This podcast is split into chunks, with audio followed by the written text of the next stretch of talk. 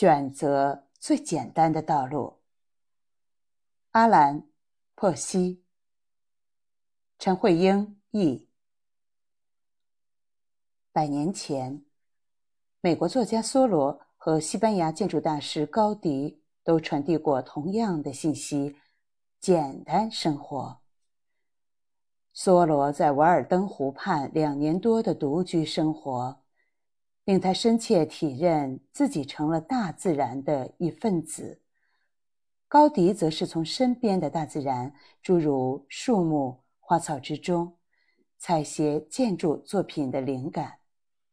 梭罗说：“当人已经获得生活所需时，在他面前有两条路：一种是跟随世俗，增加不必要的开支。”还有一种，则是踏上人生中的冒险之路，开始解放自己，学会过简约生活。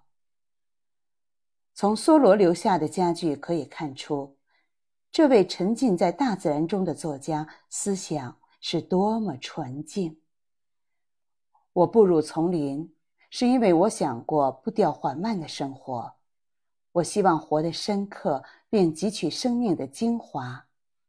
放弃那些并不属于真实生活的部分，以免在生命终结时，发现自己从来没有活过。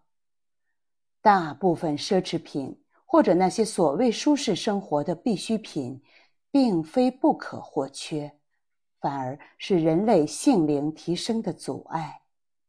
避免背负债务，只需靠着基础的必需品过活。最重要的是，不要浪费时间获得自己根本不需要的东西。能做到上述这些，就等于走在简朴大师所指引的道路上了。